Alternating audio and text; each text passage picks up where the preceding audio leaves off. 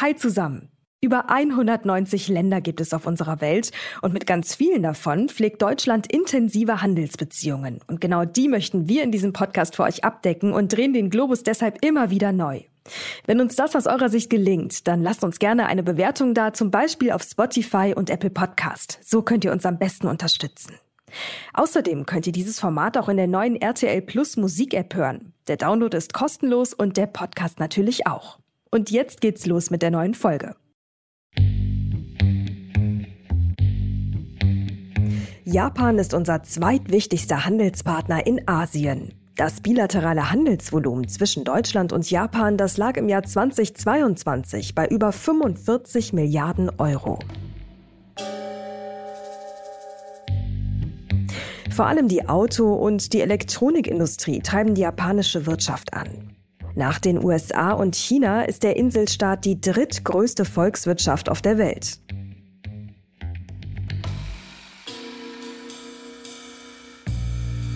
Deutschland und Japan wollen beide unabhängiger werden von chinesischen Rohstoffen. Japan hat das schon länger auf dem Schirm als wir und dient aus der Sicht vieler Politiker hierzulande deshalb als Vorbild in Sachen Wirtschaftssicherheit.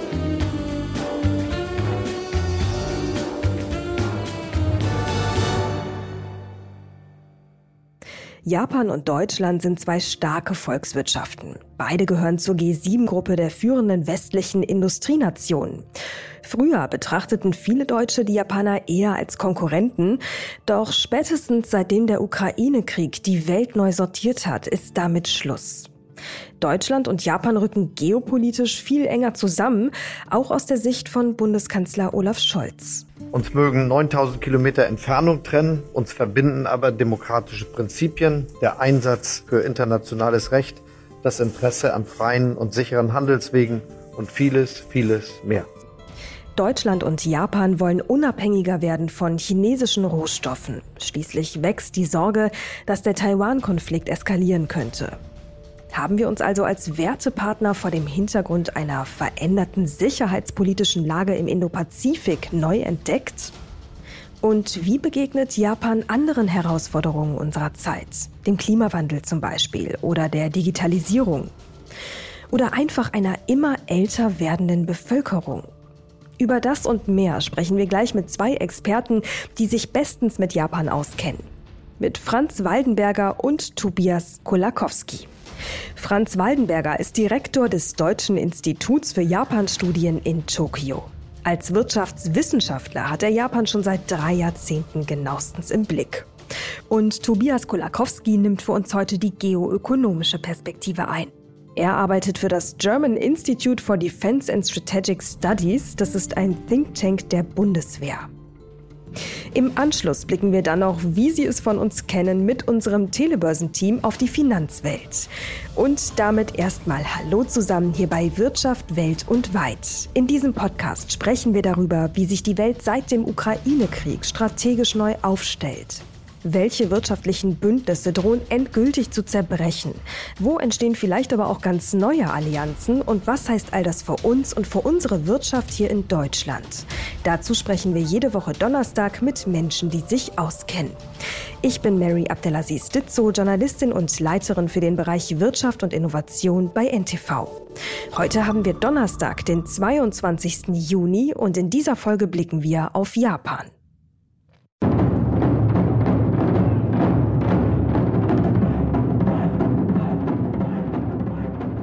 In Japan geben Taikos den Takt an. Die Trommeln, die Sie hier hören, dienten früher als Kommunikationsmittel für Kriegstruppen. Über Jahrhunderte wurden sie aber auch geschlagen, um mit Göttern und Geistern in Kontakt zu treten. Sich mit denen gutstellen zu wollen, scheint angesichts der tektonischen Lage des Inselarchipels mehr als verständlich. Denn in Japan stoßen bekanntlich vier Kontinentalplatten aufeinander und sorgen damit eben für eine erhöhte Erdbebengefahr so wie vor zwölf Jahren, als ein schweres Beben die Atomkatastrophe in Fukushima auslöste. Rund 124 Millionen Menschen leben in Japan. Dabei ist das Land mit knapp 378.000 Quadratkilometern nur wenig größer als Deutschland. Die Metropolregion Tokio ist mit mehr als 37 Millionen Einwohnern der größte Ballungsraum weltweit. Dort lebt auch unser heutiger Gast Franz Waldenberger, sodass wir uns auf einige Eindrücke aus Japan aus erster Hand freuen können. Mit ihm und Tobias Kolakowski starten wir jetzt ins Gespräch.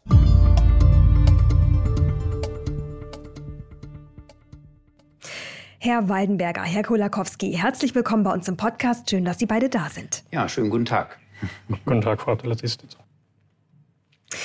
Lassen Sie uns direkt einmal starten mit einer ja vielleicht etwas gesellschaftlichen Frage. Wenn es eine Eigenschaft gibt, die man den Japanern ja gerne unterstellt und vor allem unterstellt, dann ist es Disziplin, eine ziemlich hohe Disziplin.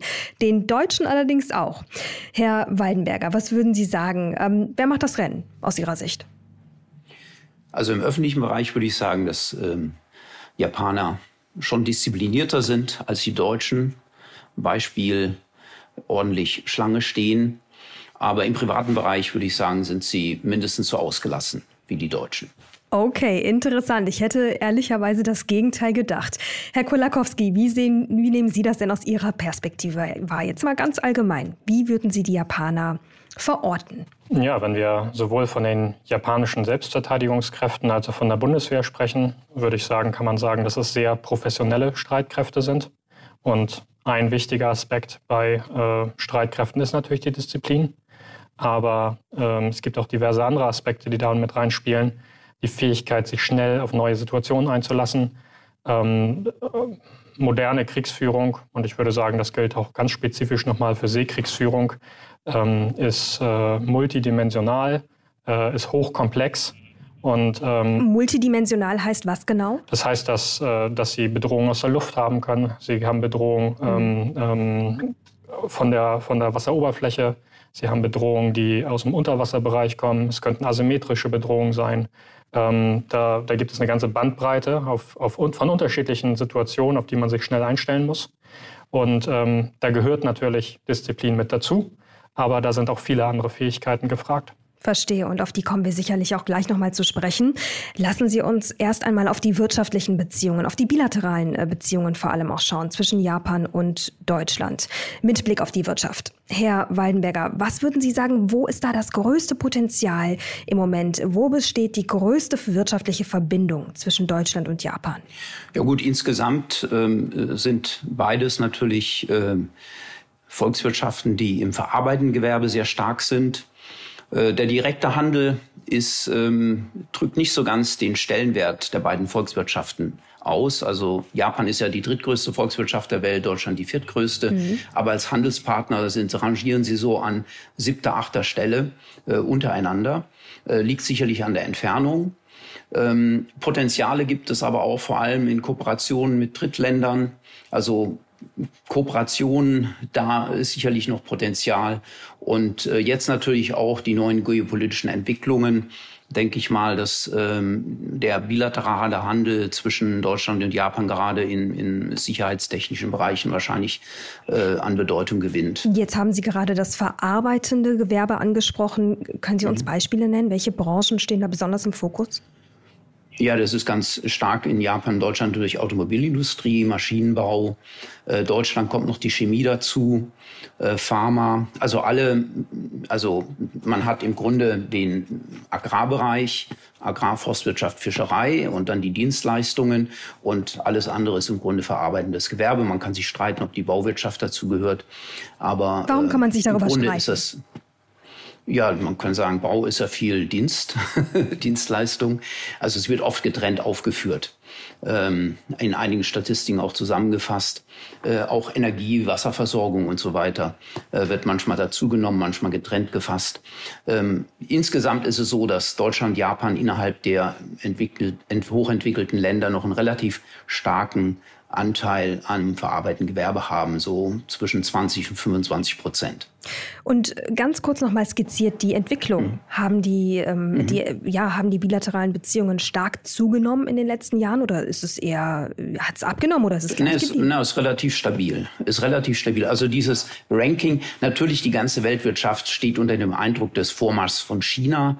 China sozusagen als die äh, die weltweite Fabrik und äh, viele Importe aus China enthalten natürlich japanische Wertschöpfung und umgekehrt.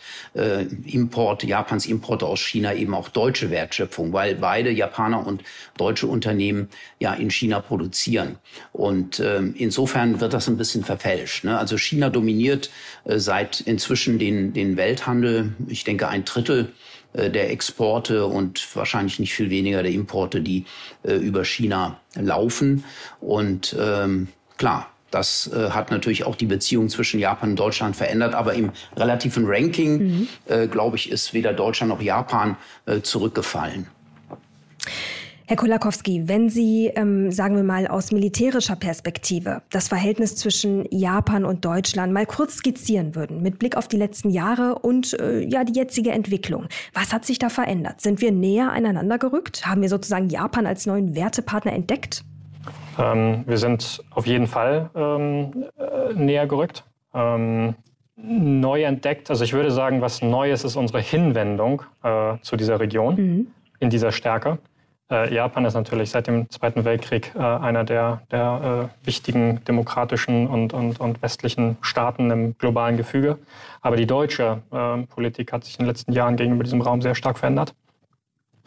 Und ähm, das können Sie an, äh, an einer ganzen Bandbreite an unterschiedlichen Maßnahmen, die wir durchgeführt haben, ähm, den, ähm, den Entsendungen in den Indopazifik von Einheiten des der Marine, der Luftwaffe und des Heeres jetzt auch beispielsweise für dieses Jahr geplant ähm, äh, feststellen.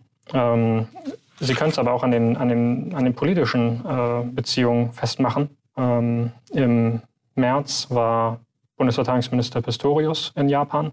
Es war das erste Mal seit 16 Jahren, dass ein deutscher Verteidigungsminister wieder in Japan war.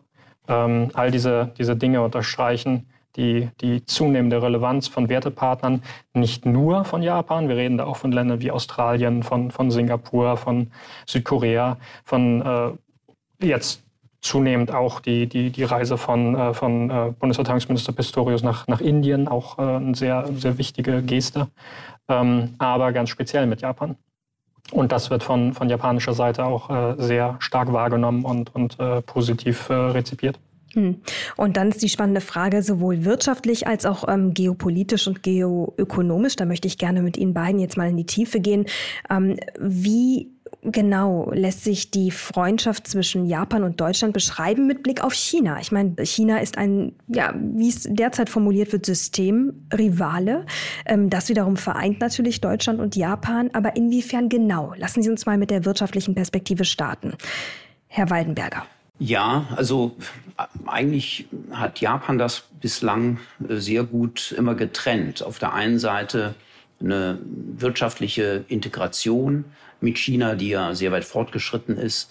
Äh, andererseits aber hat man viel stärker als in Deutschland äh, die, ja, die mögliche Bedrohung eines starken, eines auch wirtschaftlich gewachsenen Chinas gesehen und hat sich immer gehofft, dass das auch von deutscher Seite ähm, oder europäischer Seite, äh, dass äh, mehr auch die Risiken, die Gefahren, äh, die mit Chinas Aufstieg verbunden sind, in Blick genommen werden. Wie gesagt, Japan hat sich wirtschaftlich natürlich ähnlich wie, wie Europa mit China ähm, sozusagen äh, auf den chinesischen Handel eingelassen, aber äh, man hatte äh, sicherheitspolitisch immer größere Bedenken gegenüber China. Vielleicht ein bisschen anders als in Europa mit Russland. Ne? Also Russland war für China auch eher der Partner.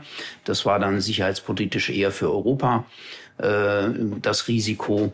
Also insofern äh, hatte man unterschiedliche Sichtweisen, weil natürlich China viel näher, na gut, auch Russland ist natürlich Nachbar von Japan, aber China ist die wesentlich größere Bedrohung, wird als wesentlich größere Bedrohung wahrgenommen.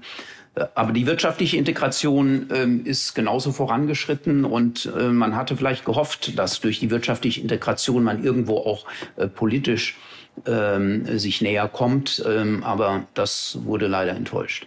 Und an welcher Stelle genau möchten Deutschland und Japan jetzt wirtschaftlich stärker zusammenarbeiten, wirtschaftlich, um sich von China abzugrenzen? Also wo macht das Sinn? In welchen Bereichen? Ja, also es ist, es ist sehr schwierig, äh, sich, ähm, äh, sich jetzt von heute auf morgen abzugrenzen. Ich glaube, dass man bei, bei strategischen Hightech-Produkten äh, möglicher, äh, ne, also das ist ja von den USA getrieben, man, man sprach von Decoupling, also sich loslösen äh, von China, abkoppeln, China abkoppeln. Jetzt nach dem G7-Gipfel heißt es De-Risking, also die Risiken besser kontrollieren, die mit dem Handel mit China verbunden sind. Das ist schon ein bisschen vorsichtiger formuliert, weil so eine richtige Abkopplung kann ja gar nicht funktionieren, da ist man viel zu stark integriert. Ich denke, gemeinsame Forschung und Entwicklung, äh, äh, dann natürlich das ganze Thema Datensicherheit. Äh, Japan hat da vor Jahren eine Initiative gestartet, ähm, Data Free Flow with Trust. Also Japan setzt eigentlich auf die kommerzielle Nutzung von Daten, auch von privaten Daten, ähm, allerdings eben in einem äh, geregelten System, staatlich auch äh, geordneten System. Da ist man sich mit Europa, glaube ich, ziemlich einig. Äh, und da sind im Grunde, ja, ist natürlich China, ähm, wenn man so will, ist sozusagen das andere System, wo die staatliche Kontrolle quasi dominiert. Auch die USA ist nicht unbedingt äh, da auf äh, der japanischen Linie, weil man in den USA natürlich die Privatunternehmen äh, das Geschäft und den Datenhandel äh, kontrollieren. Und äh, wie gesagt, dieser ordnungspolitische Ansatz, da sind sich Deutschland und Europa und innerhalb Europas auch, äh, äh Entschuldigung, Japan und Europa und innerhalb Europas auch Deutschland, mhm. glaube ich, näher als andere Länder. Und wenn wir das Ganze jetzt nun ergänzen um mhm. die, sagen wir mal, militärische Komponente im Indopazifik, Herr Kolakowski, was würden Sie sagen äh, mit Blick auf China? Was verändert sich da in der Region? Also ich würde zuerst gerne noch einmal ähm, anbringen, vorsichtig zu sein, das Label Geopolitik, weil wir es gerade darunter diese Thematik mhm. eingeleitet haben, ähm, Deutschland sicherheitspolitisches Engagement in dieser Region unter diesem Label zu fassen. Wenn Sie in die, in die klassische ähm, ähm, Politikwissenschaft oder zum Teil reicht es auch in die Geografie rein, politische Geografie, in gucken, was, was Geopolitik bedeutet, dann ist das Kontrolle von, von, äh, von, von geografischen Räumen. Ähm ja, es ist ja im Prinzip, äh, im Prinzip aber ein bisschen mehr, oder? Es ist ja schon die politikwissenschaftliche Interpretation geografischer Gegebenheiten, oder? Und natürlich ja, in Bezug der militärischen Gegebenheiten. Ja, aber ähm, wie gesagt, die, die, die, also das kann halt relativ schnell ähm, falsch verstanden werden. Wenn, also Sie sehen zum Beispiel in, in, in ähm, diversen Doktrinen oder Strategiedokumenten, die die, die die Amerikaner herausgeben, da wird mit bestimmten Begriffen, die aus dieser aus dieser ähm, geopolitischen Tradition kommen. Rimland zum Beispiel, da, da wird mit solchen Begriffen gearbeitet. Auch äh, viele Leute, die ähm, in der russischen Führung sind, äh, die benutzen solche Begriffe, wenn sie, wenn sie bestimmte politische Botschaften rüberbringen wollen. Wenn Sehr wir, interessant. Dann sagen Sie gerne auch noch mal in einem einzigen Satz, wenn das möglich ist, was verstehen Sie denn unter Geopolitik? In der klassischen Geopolitik, wenn wir Leute angucken wie äh, Alfred Thayer Mahan, wie äh, Sir Halford Mackinder, wie ähm, äh, Spikeman, dann geht es darum, welche, welche Territorien ich wo kontrollieren muss, um entscheidenden politischen Einfluss auszuüben. Und es gibt Akteure in dieser Welt, die auch so agieren und denken. Ja? Oder wenn wir, wenn wir ins 19. Jahrhundert gucken, so klassisch, äh, klassisch ähm, äh, Bismarcksche Außenpolitik, ja, mit wem muss ich mich zusammentun, um wen zu isolieren. Und also das sind, das sind die großen Themen. Also ganz starker Fokus eigentlich rein auf territoriale. Genau, territor territoriale Aspekte plus, äh, plus starke Elemente von Machtpolitik. Das sind alles so die, die Elemente, die bei der Geopolitik absolut im Vordergrund stehen. Wenn wir, wenn wir Deutschlands sicherheitspolitisches Engagement in dem Indo-Pazifik betrachten, wenn wir die Art und Weise betrachten, wie die Bundeswehr dort zum Einsatz kommt, dann geht es hier spezifisch nicht um diese Aspekte. Es geht hier um Aspekte wie die internationale Ordnung soll aufrechterhalten werden. Ähm, heißt ganz konkret? Naja, ein, ein Aspekt, der zum Beispiel für Deutschland sehr wichtig ist, der auch in den Leitlinien zum Indo-Pazifik zum Beispiel deutlich äh, formuliert wird, ähm, ist die Freiheit der Meere und unsere liberale mhm. maritime Ordnung. Und wenn es Akteure gibt, und in der, im Indo-Pazifik gibt es solche Akteure, an erster Linie ist natürlich China äh, zu, zu nennen, ähm, die diese ähm, Ordnung herausfordern bzw. reformieren und, und uminterpretieren möchten, ähm, dann äh, lautet unsere politische Botschaft, dass wir dort äh, politisch äh, Widerstand leisten. Ein anderer Aspekt sind zum Beispiel Menschenrechte ähm, und, und das Eintreten für Menschenrechte.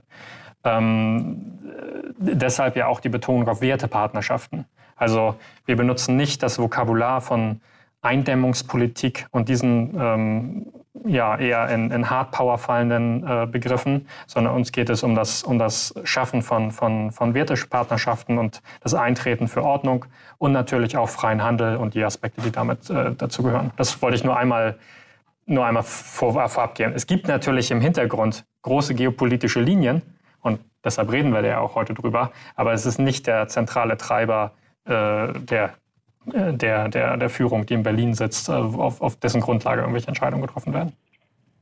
Aber das bedeutet, wenn ich das jetzt nochmal ähm, übersetze, ganz konkret, bedeutet das, die Ambitionen des deutschen Militärs im Indopazifik sind rein wertegetrieben und haben im Grunde nichts mit politischen, strategischen Wechseln und Entscheidungen zu tun. Das sagen Sie. Nein, das ist so nicht korrekt. Ähm, erst, also erste Richtigstellung, es gibt keine politischen Ambitionen des deutschen Militärs. Das deutsche Militär ist ein Instrument deutscher Politik.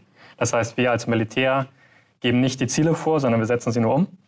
Und der zweite Punkt ist, ähm, natürlich äh, spielen wechselnde Strategien und, und politische Vorgaben eine, eine extreme Rolle. Also ähm, das, das können Sie beispielsweise sehen.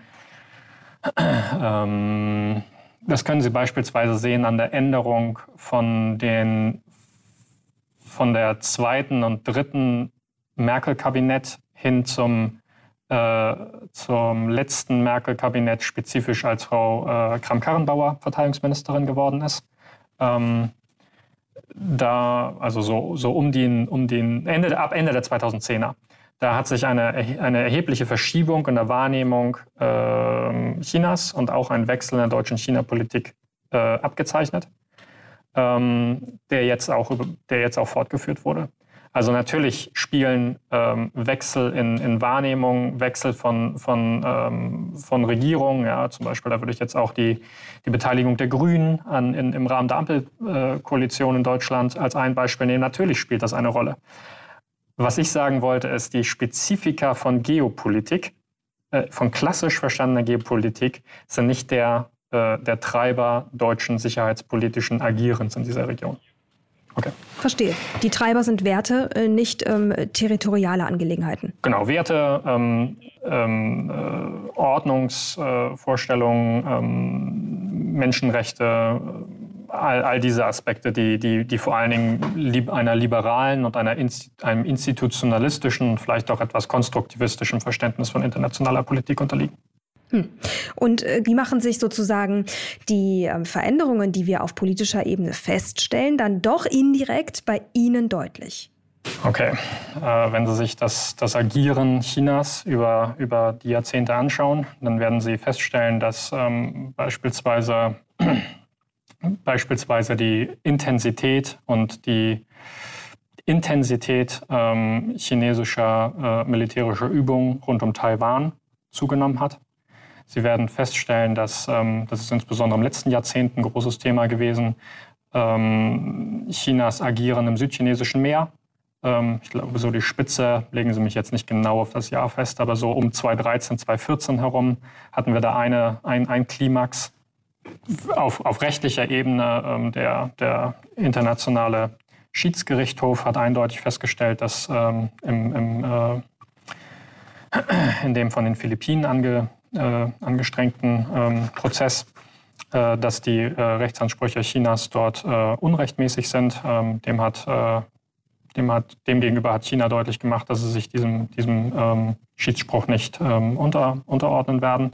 Also das sind alles, alles Elemente, wie sozusagen agiert wurde. Und wenn Sie jetzt die, die Reaktion darauf sehen ähm, und dass wir jetzt wieder sozusagen auf Japan zu sprechen kommen, ähm, mhm. Zum Beispiel die Entsendung von, von, äh, von Seestreitkräften. Äh, besonders, äh, besonders berühmt sind die, die ähm, Entsendung von, von Einsatzgruppen um äh, den Hubschrauberträger Izumo äh, ins südchinesische Meer, wo wiederum Japan ähm, mit, mit wichtigen Partnern interagiert und auch deutlich macht, äh, dass, ähm, dass Japan genauso wenig wie wir, aber die haben natürlich ähm, mehr Militär oder mehr nicht nur militärische, wenn wir, wenn wir in andere Bereiche gucken, auch, ähm, auch zum Beispiel die Küstenwache und ähnliches, aber einfach mehr Mittel im Raum, um dort so, ähm, um dort ja, ihre Position zu vertreten, ähm, deutlich zu machen, dass, äh, dass Chinas Vorgehen im südchinesischen Meer und ähm, ja, der Bruch der internationalen maritimen Ordnung dort nicht ähm,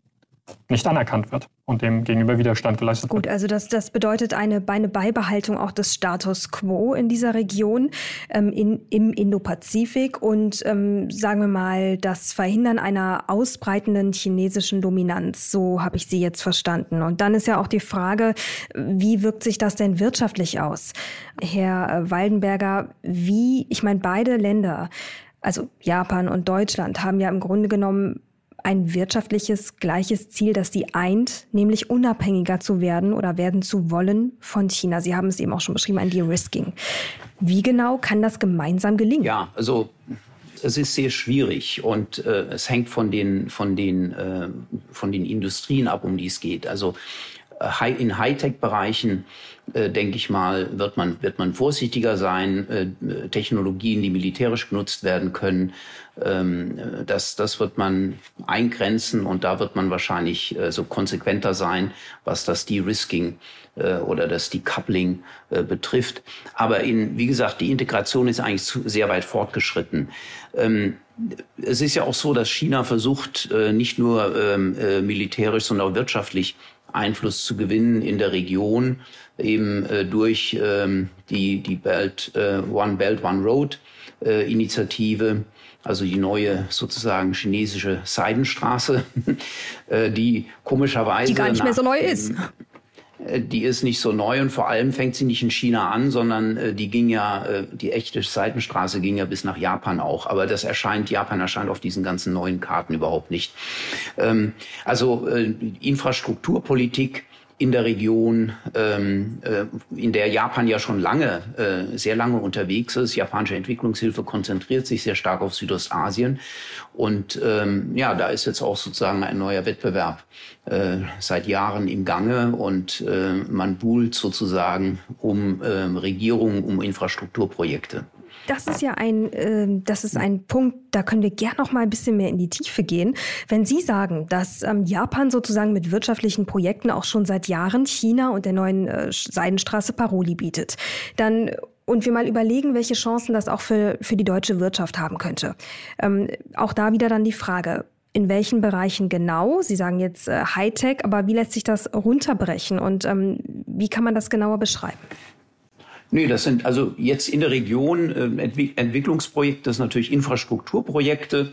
Äh, da geht's äh, ganz einfach äh, Bahn, äh, also Bahninfrastruktur, äh, Straßeninfrastruktur, Wasserversorgung, ähm, all diese Dinge, die, die man sozusagen benötigt, wenn man ein Land wirtschaftlich voranbringen möchte. Und da hat Japan natürlich, hat die Technologie, inzwischen hat China das auch. Japan ist schon viel länger da unterwegs, aber durch die chinesische eben One Belt, One Road äh, Initiative. Aber wo genau? Wo genau ist Japan da mehr unterwegs? Südostasien? Also Thailand, Laos, Kambodscha, wo ja, genau? Auch, ja, in allen eigentlich. Also sehr stark Indonesien, ähm, auch äh, Myanmar ist Japan äh, seit Jahren engagiert. Ähm, und ähm, das ist natürlich jetzt wieder unter anderen, unter anderen Vorzeichen. Ähm, also an vielen, auch Taiwan, äh, Thailand ähm, ist Japan stark engagiert. Wenn man etwas weitergeht, in Indien ähm, äh, konkurrierte Japan äh, auch um Infrastrukturprojekte. Also das ist, ähm, ja, also die Region ist, ist natürlich sehr weit gefasst. Da gibt es viele ähm, viele Beispiele. Und ähm, es ist nicht so, also Japan und, und China konkurrieren dort um, um Einfluss, um, äh, um Projekte, aber es gibt durchaus auch, und das ist eine schöne pragmatische äh, Sicht, ähm, in Japan wird ähm, vieles hier von äh, JICA, äh, Japan äh, International Cooperation Agency, ähm, werden diese äh, Projekte äh, betreut. Und da schaut man ganz genau, was, was natürlich China macht. Und wenn man das Gefühl hat, dass chinesische Projekte äh, Sinn machen für die Staaten, äh, dann äh, ist man durchaus auch bereit, sich selbst zu beteiligen. Also es ist nicht nur, nicht nur äh, sozusagen Wettbewerb, sondern in gegebenen Fällen, wenn man meint, das ist ein sinnvolles Projekt, dann beteiligt man sich auch daran. Also insofern ist eine eher pragmatische Herangehensweise. Aber es ist, wie gesagt, es ist Versuch, der Versuch, Einfluss zu nehmen, eben über äh, Abhängigkeiten zu kreieren, äh, indem man ähm, äh, ja, Fördergelder, indem man Kredite vergibt für Infrastrukturprojekte. Darf ich da kurz mal anschließen? Ja, gerne. Ja.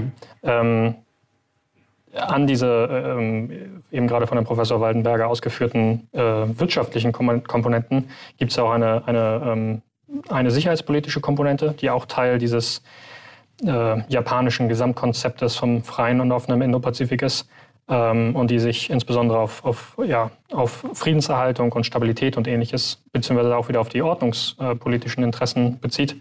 Zum Beispiel, wenn es um äh, Ertüchtigung geht ähm, in diversen südostasiatischen Ländern ähm, liefert ähm, Japan ähm, entweder Radargeräte oder kleine Boote oder ähnliches, die dazu dienen sollen, diese äh, Staaten zur, also auf, im Englischen sagt man dazu Maritime Domain Awareness, zu wissen, was passiert auf dem Wasser. Wer, wer ist dort unterwegs? Ähm, natürlich auf der einen Seite auch gegenüber, sag ich mal, nicht klassischen Sicherheitsbedrohungen, Piraterie oder wenn wir in ähnliches denken. Aber natürlich hat Japan auch ein Interesse daran, wenn wir wieder an den Konflikt mit China und südchinesisches Meer und ähnliches denken, dass äh, südostasiatische Staaten ähm, zum Beispiel äh, illegale Fischerei, die von chinesischen Fischern, ähm, die zum Teil ähm, wo, wo, es, wo es deutlich Indizien für gibt, dass die zum Teil auch nicht nur als reine private Unternehmer dort tätig sind, sondern äh, auch im, im, Auftrag agieren, ähm, äh, dass die dafür gerüstet sind. Und die andere große Komponente, die auch, ähm, wo auch Sicherheitspolitik und Militär eine große Rolle spielt, ähm, ist Katastrophenschutz. Also ähm, im, der, der ganze Bereich dort unten ist ja Teil des, des pazifischen Feuergürtels und wir erinnern uns vielleicht noch an, an, äh, an Arche und, und den, den Tsunami Anfang der 2000er, wo, wo ja auch die Bundeswehr äh, involviert war.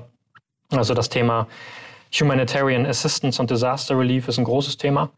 Und ähm, Japan selbst ist äh, unglaublich gut aufgestellt. Ähm, die, die japanischen ähm, Selbstverteidigungskräfte insbesondere auch die Pionierkräfte von denen sind unglaublich gut darin, ähm, mit, mit äh, Konsequenzen von, von Umweltkatastrophen umzugehen und äh, setzen dieses Wissen auch gezielt dafür ein, um, um auch andere Staaten, in, in, insbesondere in Südostasien, entsprechend äh, zu ertüchtigen und, und fitter zu machen. Hm. Interessant. Wenn Sie sagen, Sie sind besonders gut darin, äh, mit Umweltkatastrophen umzugehen, Stichwort Fukushima. Ja. Wie, ähm, wie gut ist Japan damit umgegangen aus Ihrer Sicht und wie genau? Also Fukushima ist jetzt, ist jetzt vielleicht äh, sozusagen das, das Gegenbeispiel. Also das, ähm, ähm, wenn man sich, wenn man bedenkt, äh, die Stärke des Erdbebens damals, ähm, äh, das stärkste überhaupt, was, was äh, Japan äh, erlebt hat und ähm, die Katastrophe von Fukushima war ja eine Folge, einmal Erfolge der Flutwelle, die nach dem Erdbeben sich auftat und dann natürlich äh, menschlichem Versagen, was die Sicherheitsvorkehrungen in Fukushima betrugen. Und ähm, insofern, ähm, wenn es jetzt nur das Erdbeben gewesen wäre, äh, hätte die ganze Welt äh, Japan bewundert, äh, wie unglaublich gut man auf dieses starke Erdbeben vorbereitet war. Man war weniger gut vorbereitet schon mal auf die Flutwelle, weil man historische äh, Erfahrungswerte ignoriert hat und viel zu nah an sozusagen an der Küste, die Küste viel zu nah besiedelt hatte. Ähm, ja, da gab es historische Vorläufer, aber das waren schon hunderte von Jahren früher. Ja, die, äh, es gab auch irgendwelche Steine, die erinnerten an, äh, an diese Vorläufer und sagten, hier nicht weiter, nicht weiter als da bauen, aber das hat man ignoriert.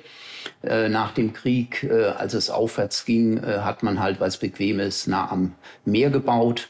Und zum Zweiten dann halt Fukushima, klar, das älteste Atomkraftwerk dort. Ähm, auch da hat man sozusagen ähm, Vorsichtsmaßnahmen äh, ausgelassen, die man, wenn man eine richtige Risiko Bewertung vorgenommen hätte. Im Nachhinein hätte man sagen müssen, äh, das waren alles Fehler. Also Fukushima ist äh, die große Ausnahme. Ansonsten ist, ist Japan relativ gut vorbereitet.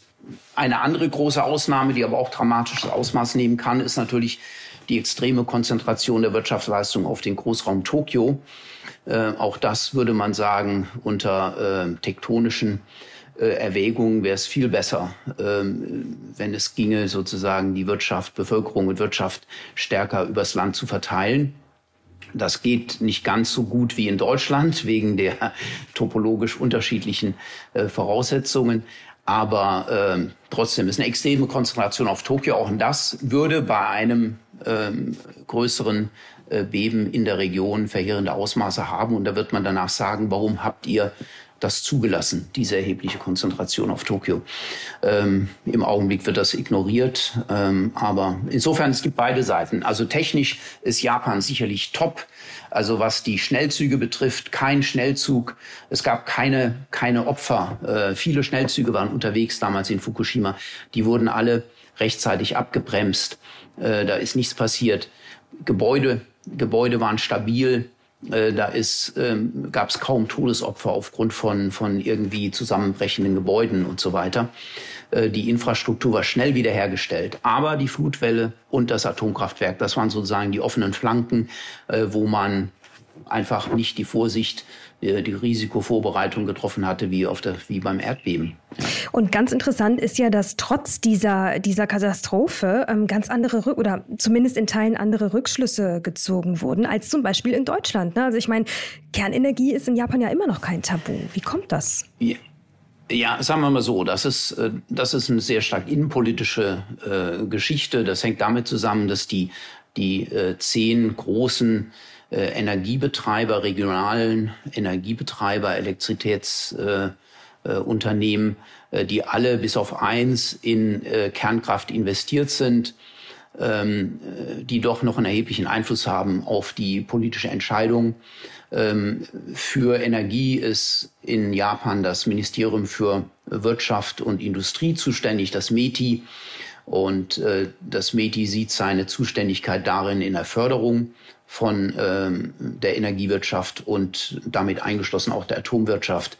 Und die Bevölkerung, in der Bevölkerung ist man ähm, gespalten, aber ähm, ja, die Politik und die Medien, die Informationspolitik hier ist eindeutig, wird eindeutig noch bestimmt beeinflusst äh, durch die äh, Energie, regionalen Energiemonopolisten Strommonopolisten, muss man genauer sagen. Und ähm, das, ja, das hat sich, da hat sich ähm, wenig getan seit Fukushima. Ähm, der damalige äh, Premierminister Naoto Kan, der ja sofort den Atomausstieg in Japan eigentlich vorantreiben wollte, der wurde sehr schnell abgesägt, äh, auch innerhalb der eigenen Partei, äh, so es da nicht weiter, weiter ging. Meine Ausführungen gerade bezogen sich auch weniger auf den Aspekt der Reaktorsicherheit oder ähnlichen, sondern mehr um die Fähigkeiten der Streitkräfte mit solchen Dingen umzugehen. Also wie Herr Professor Waldenberger gerade gesagt hat, die Infrastruktur wird relativ schnell wieder hergestellt, unter anderem weil die Pionierkräfte der, ähm, der Ground Defense Forces halt extrem befähigt sind, was sowas angeht. Und auch die ABC-Abwehrkräfte der äh, japanischen Selbstverteidigungskräfte sind einfach sehr, sehr befähigt. Zum einen natürlich aufgrund der eigenen, ähm, des eigenen Stellenwertes, was zum Beispiel Nukleartechnik in Japan angeht, aber auch aufgrund von äußeren Bedrohungen. Wenn ich einen Gegner mit Nordkorea mir gegenüber habe, der ja, über ein breites Arsenal von biologischen, chemischen und atomaren Waffen verfüge, ähm, dann muss ich natürlich auch die entsprechenden ABC-Abwehrfähigkeiten haben. Also ja, natürlich eine schlimme Katastrophe. Können Sie das einmal ganz kurz definieren, ABC? ABC, atomar, biologische und chemische Waffen, also Massenvernichtungswaffen, mit denen ein potenzieller Gegner mich bedroht. Ähm, genau, und also man stelle sich mal vor, so etwas ähnliches wie Fukushima wäre in einem anderen Staat passiert. Ähm, äh, da muss man natürlich auch irgendwo äh, relative Werte ansetzen und sagen, okay, äh, natürlich war es eine Katastrophe, aber ähm, äh, welche, welche Fähigkeiten hat auch sozusagen so ein Staat, um darauf zu reagieren? Hm. Okay, verstehe.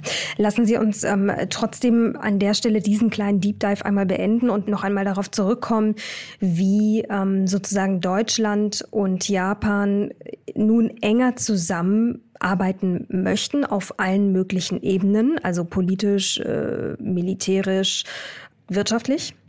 Und vor allem auch mit Blick auf die Frage, wie wichtig eigentlich Wirtschaft ist als Stabilitätsfaktor in dieser Region, also im Indopazifik, gerade mit Blick auf Taiwan. Ja, ist eine große Frage, wenn man, wenn man sich anschaut, was die großen Herausforderungen sind, jetzt ähm, unabhängig von der, der äh, politischen, militärischen äh, Konstellation durch den Ukraine-Krieg und eben die chinesische Herausforderung. Ähm, wir haben den Klimawandel, wir haben die digitale Transformation, wir haben die demografische Entwicklung. Äh, das sind alles Bereiche, äh, wo es für eine Zusammenarbeit, sei es nun auf politischer Ebene, sei es auf Bereich Forschung und Entwicklung, ähm, ja, wo es einfach unheimlich viel Potenzial gibt für Deutschland und Japan. Vor allem, weil man eben die gleichen Ziele hat, weil man die gleichen Werte teilt. Ähm, weil man. Aber wie lässt sich dieses unheimliche Potenzial mit Leben füllen? Das ist eine gute Frage. Also ähm, äh, wir hatten äh, letztes Jahr eine Veranstaltung, da ging es um Alterung und Pflege auf kommunaler Ebene, weil die Kommunen sind ja direkt betroffen äh, von der demografischen Entwicklung in Japan genauso stark wie in Deutschland. Äh, wie deckt man äh, den Pflegebedarf? Wie geht man mit Fragen der Demenz um? Wie kann man neue Technologien nutzen, um äh, sozusagen diese, diese Probleme vielleicht in den Griff zu bekommen? Äh, welche Rolle spielt ähm, Immigration? Da ist Japan sehr zurückhaltend. Äh, Im Pflegebereich sind Ausnahmen geschaffen. Aber ähm, da ist natürlich die Lage in Deutschland eine ganz andere. Also was kann man voneinander lernen? Deutschland, Japan gehen durchaus unterschiedliche Wege. Man kann sich da inspirieren lassen, man kann von Fehlern lernen, man kann von Erfolgen äh, vielleicht lernen. Man muss immer bedenken, dass die Kontexte natürlich verschieden sind. Digitale Transformation.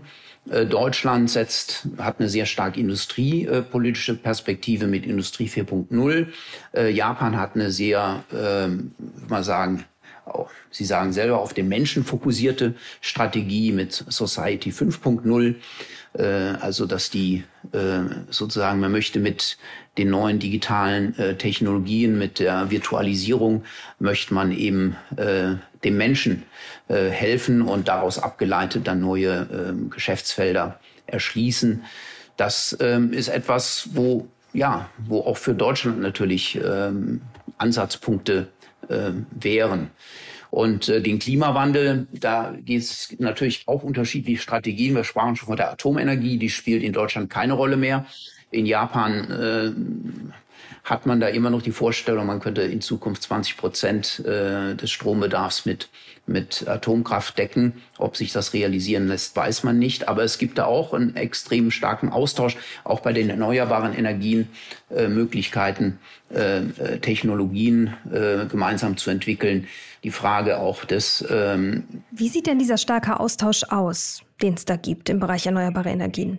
Ja, es gibt ja auf, auf Unternehmen, äh, ein, ein Beispiel, ein japanisches, ein japanisches Unternehmen, das äh, sehr stark in, in Windenergie investiert ist, ähm, hat sich sozusagen in, in Deutsch lässt sich von deutschen Unternehmen beraten. Ähm, und ähm, man kauft nicht unbedingt die, die deutschen Her Das sind andere Länder, die da in dem Bereich äh, die Herstellungs- Kosten, äh, die Herstellung äh, dominieren. Aber ähm, die Beratung, die Umsetzung, das Management und so weiter, äh, da gibt's sozusagen Beratung aus Deutschland in diesem Fall. Äh, Biomasse ist ein anderes Beispiel.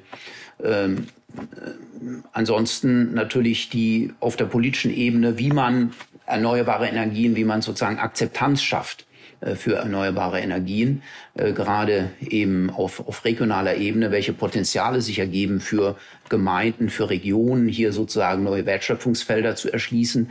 Da sind äh, die deutschen sogenannten Energiedörfer zum Teil auch Vorbild für japanische Kommunen, die also nicht warten, bis die Regierung äh, ihnen äh, da was äh, vorgibt, sondern die von sich aus äh, Erfahrungen sammeln, indem sie äh, Deutschland bereisen oder eben äh, Besuche äh, aus Deutschland aufnehmen und sich sozusagen das Wissen eineignen. Gut, also so viel zur, ich sag mal, Wirtschaft als Stabilitätsfaktor auch in der Region Indo-Pazifik und speziell äh, im Speziellen zwischen Deutschland und Japan. Wenn wir jetzt nochmal auf die sicherheitspolitische ähm, Perspektive blicken, ähm, wie wichtig ist ähm, oder, oder anders, was passiert da gerade aktuell in Bezug auf Deutschland und Japan, Herr Kolakowski? Auf, auf, japanischer Seite haben wir letztes Jahr die neue nationale Sicherheitsstrategie ähm, ähm, erhalten oder die wurde verabschiedet. Dort ist im strategischen Vorgehen auch von einer Verstärkung der Partnerschaften äh, zu, zu, ausgewählten Partnern die Rede. Und ähm, auch die europäischen Staaten. Ich nehme an, wir zählen dazu. Also Sie, Sie nennen uns Deutsche nicht spezifisch, aber Sie gehen auf die europäischen Staaten ein.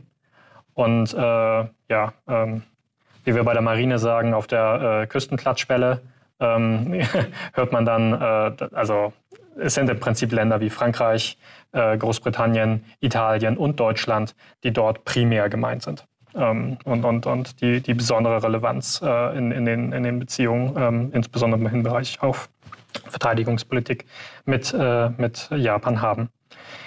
Nichtsdestotrotz sollte man sich trotzdem nicht der, der Illusion hingeben, dass jetzt sozusagen die deutsch-japanischen Beziehungen sozusagen besonders elementar sind.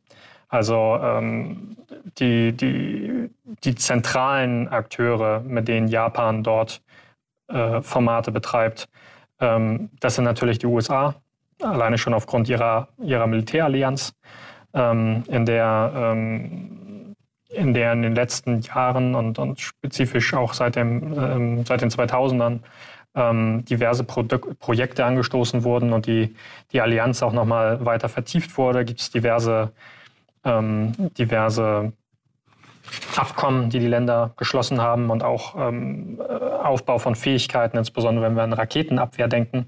Äh, da, ist, da ist sehr, sehr viel passiert. Ähm, und dann auch eigentlich sehr, sehr ähnlich zu unserer deutschen Wahrnehmung auch, auch die großen Wertepartner. Australien ist da an erster Stelle zu nennen. Ähm, mit, mit den Australiern äh, gibt es kein, keine, keine, keine Allianz im Sinne eines Bündnisses, aber es gibt eine sehr enge strategische Partnerschaft.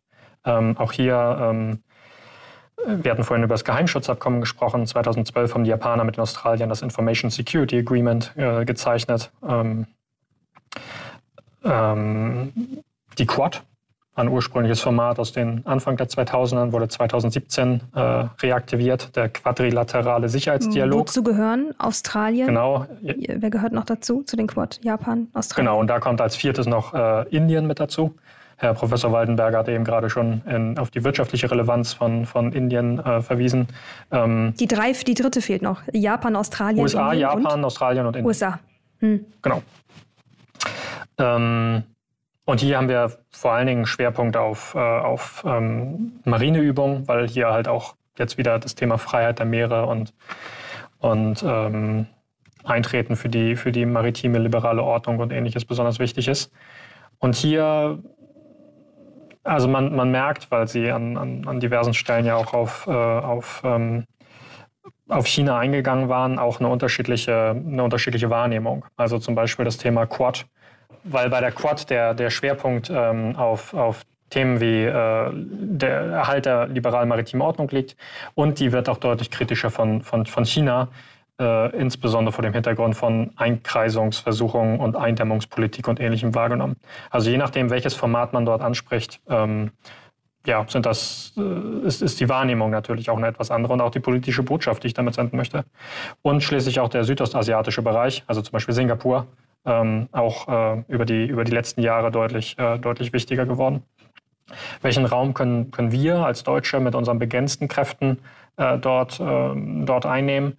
Ähm, zum Beispiel, ähm, naja, wenn wir uns, uns ganz spezifische Domänen angucken, Cyber zum Beispiel könnte einer sein, wo man mehr miteinander machen kann, wo man auch nicht, auch nicht gleich gewaltige Streitkräfte, äh, irgendwo, sag ich mal, ver verstecken muss, sondern das kann auch Austausch von Spezialisten sein, das kann, ähm, ähm, das kann ähm, zumindest der englische Begriff ein, das Sharen von, von, von Verfahren und Ähnlichem sein. Oder, ähm, oder auch der Rüstungsbereich. Herr Professor Waldenberger hat es auch den, den Bereich gerade angesprochen. Ähm, in der Vergangenheit ist rüstungstechnisch noch nicht so viel zwischen Japan und, und, äh, und Deutschland passiert. Ähm, da da gibt es Potenzial, dass man da in der Zukunft noch deutlich mehr machen kann. Da gibt's Potenzial. Dieses Potenzial, das wir heute schon öfters auf allen Ebenen gehört haben, werden wir definitiv weiter verfolgen. Insbesondere bilateral mit Blick auf Deutschland und Japan, aber natürlich auch auf Japan separiert. Ich danke Ihnen beiden ganz herzlich. Das war ein wenig theoretisch, aber auch notwendig, denn gerade diese Indo-Pazifik-Region und alle Länder, die sich in dieser Form dort tummeln, haben eine besondere Relevanz, gerade jetzt in diesen Zeiten. Deswegen war es gut, dass Sie da ein bisschen Klarheit reingebracht haben. Und ich danke Ihnen ganz herzlich herzlich für Ihre Zeit und das Gespräch. Vielen Dank. Ja. Dankeschön. Das war die wirtschaftliche Sicht auf Japan und Deutschland. Und jetzt blicken wir noch wie gewohnt auf die Finanzwelt. Dafür übergebe ich an dieser Stelle an unseren Telebörsenchef Ulrich Reitz und sein Team. Dankeschön, Mary. Und ich spreche jetzt mit Raimund Brichter, meinem Börsenkollegen Raimund. Ähm, wir leiden in Deutschland momentan unter einer sehr hohen Inflation. Wie sieht denn das eigentlich in Japan aus? Also die Japaner leiden auch, äh, zumindest aus ihrer Sicht, obwohl die Inflation viel niedriger ist, aber für ihre Verhältnisse sehr hoch. Ähm, die Spitze lag übrigens im Januar bei 4,3 Prozent, davon können wir nur träumen. Und sie hat sich jetzt schon wieder abgeschwächt auf dreieinhalb Prozent etwa. Inflationsrate. Generell ist die Inflation in Japan viel niedriger als bei uns. Ähm, das liegt vor allen Dingen daran, dass äh, viele Preise auch staatlichem Einfluss unterliegen. Also zum Beispiel die, die ähm, Reisbauern, die werden subventioniert und Reis ist ja ein Grundnahrungsmittel in Japan und äh, von daher sind die Preise auch relativ niedrig gehalten. Ähm, Gerade jetzt im Energiebereich wurden auch wieder Subventionen ähm, äh, gemacht, wie, wie bei uns übrigens. Unsere Energiepreise wurden ja auch subventioniert beziehungsweise staatlich unterstützt. In Japan eben auch und deswegen ist die Inflationsrate auch gerade jetzt nochmal wieder gefallen. Also der Höhepunkt scheint zumindest vorübergehend äh, vorüber zu sein in Japan. Hm. Das heißt, die Notenbanker in Japan, die haben weniger Stress als, als ihre Kollegen im Eurotower in Frankfurt, oder? Ja, und das ist deshalb erstaunlich, weil die Notenbanker eine völlig andere Strategie fahren. Denn die, die sind, die haben sich abgekoppelt von den äh, Leitzinserhöhungs, ja, man kann fast sagen Orgien in, in, äh, in der westlichen Welt, also vor allen Dingen in Europa und in den USA. Sie haben ihren Leitzins nicht erhöht. Sie haben äh, beibehalten ihr, ihr, ihr Stützungsprogramm, Anleiheaufkaufprogramm und sie halten die, die zehnjährige Rendite in Japan bei äh, einem halben Prozent, also 0,5 Prozent, stabil. Und das äh, hat sich aber, und das ist ja das Interessante, auch nicht größer negativ auf die Inflationsrate ausgewirkt. Es gab einen Anstieg, wie bei uns auch, überall. Aber ich habe ja gerade gesagt, der fiel viel geringer aus als ähm, in anderen Ländern. Aber was willst du damit sagen? Also, dass die in Frankfurt auch nichts tun sollten? Äh, das weiß ich nicht, das müsste man mal abwarten. Aber ich will damit sagen, dass auch die die Maßnahmen, es heißt ja jetzt auch schon, ja, dank der EZB-Zinserhöhungen oder auch der Zinserhöhung der US-Notenbank ist die Inflationsrate äh, auf dem Rückzug. Äh, das muss nicht stimmen. Ich sagte gerade, in Japan ist ja auf dem Rückzug, ohne dass die äh, Notenbank etwas gemacht hat. Ähm, ich finde äh, vor allen Dingen jetzt auch, oder wenn ich mir das alles anschaue, vor allen Dingen eben die Energiepreise, die, die sinken, die haben dazu beigetragen, und die sind ja weltweit gesunken, die haben dazu beigetragen, dass die Inflationsraten fallen, weniger die Zinserhöhung der Notenbanken. Ja, wenn das in Japan so ist, dass die die ruhige Hand bewahren, was heißt denn das dann für den japanischen Aktienmarkt? Das ist sehr positiv für den japanischen Aktienmarkt, der ja deutlich im Aufwärtstrend ist, so wie der DAX übrigens in diesem Jahr, steigt schön an. Und manch einer äh, sagt auch, weil die Notenbanker ja auch weiter unterstützen, ist der japanische Aktienmarkt für viele Anleger auch aus dem Profibereich, also äh, von Fonds, äh, in diesem Jahr sehr interessant. Kann man was aus der ja, Historie des japanischen Aktienmarktes lernen aus deiner Sicht? Das kann man auf jeden Fall. Äh, vielleicht erinnern sich die Älteren unter den Zuhörerinnen und Zuhörern noch an die Japan-Blase Ende der 80er Jahre da, das war ein riesiger Boom in Japan und da äh, im Immobilienbereich, aber auch im Aktienmarkt. Bei Immobilien zum Beispiel hieß es, der, äh, das Grundstück des Königspalastes in Tokio alleine war so viel wert damals wie ganz Kalifornien oder halb Kalifornien ist ja auch egal. Man muss sich das mal vorstellen. Das war eine Riesenübertreibung in beiden Bereichen und das ist geplatzt. Und was man daraus lernen kann, ist, ich habe damals äh, gerade angefangen äh, mit dem Wirtschaftsjournalismus und da hieß es, ja, in Japan, da sind die Kursgewinnverhältnisse immer viel, viel höher als im, äh, in der restlichen Welt. Das ist aber normal. Äh, was ist ein Kursgewinnverhältnis? Also äh, wie viel äh, Mal ist der, der Jahresgewinn höher als der Aktienkurs? Ähm, und da waren Kursgewinnverhältnisse von 70 in Japan über Jahre hinweg normal. Und alle haben gesagt, das ist auch normal und das muss so sein. Aber wir würden sagen, das ist viel zu teuer. 70, das 70-fache äh, des Aktienkurses äh, ist der Jahresgewinn. Ähm, beziehungsweise umgekehrt, das 70-fache des Jahresgewinns ist der Aktienkurs. So, und jetzt sind wir in Japan auf einem moderaten Niveau von 20. Das heißt, das hat sich alles nivelliert, das hat sich alles angeglichen und das ist auch gut so. Das heißt, die alten ähm, äh, Kriterien, dass man sagt, ein Kursgewinnverhältnis von einem Markt soll tatsächlich eher so um die 15 sein, in manchen Ländern auch meinetwegen 20, aber niemals 70. Das hat sich jetzt bewahrheitet und Deswegen ist ja auch der Nikkei-Index in Japan noch lange nicht auf seinem Rekordniveau. Er ist jetzt auf dem Weg dorthin. Aber das Rekordniveau, das er ähm, Anfang der 80er Jahre erreicht hat, das hat er immer noch nicht erreicht. Da gab es also über ein Vierteljahrhundert nichts zu verdienen, wenn man damals eingestiegen ist. Mhm. Es beruhigt ja auch eigentlich irgendwie, wenn man sieht, dass da die Kursgewinnverhältnisse äh, ja, sich wieder reduziert haben. Raimund, vielen Dank äh, und damit Rückpass zu dir, Mary. Ciao, ciao. Liebes Team, vielen Dank für eure Infos. Und wenn Sie, liebe Hörerinnen und Hörer, mehr von Uli und seinem Team hören, vor allem aber sehen wollen, dann kann ich Ihnen empfehlen, mal den Fernseher einzuschalten, denn auf NTV informieren unsere Kolleginnen und Kollegen des Telebörsenteams Sie jeden Tag über alles Wichtige von der Börse, über News aus der Finanzwelt und natürlich auch das Neueste aus der Wirtschaft. Redakteure dieses Podcasts sind Andrea Sellmann, das NTV Telebörsenteam und ich, Mary Abdelaziz Ditzo. Produziert wird dieses Format von Wei Quan aus dem Team der Audio Alliance. Und wenn Sie jetzt noch Lust und Zeit haben, freuen wir uns natürlich über eine Bewertung, am besten auf der Podcast-Plattform Ihres Vertrauens. Sollten Sie uns Feedback schicken wollen, auch gerne per E-Mail an www.ntv.de. Und zum Schluss noch unser kleiner obligatorischer Hinweis. Dieser Podcast ist keine Anlageberatung. Vor dem Kauf von Aktien, Anleihen oder auch anderen Geldanlagen sollten Sie sich unbedingt noch anderweitig informieren. An dieser Stelle ganz lieben Dank fürs Zuhören, bleiben Sie uns treu und machen Sie es gut. Bis zum nächsten Mal.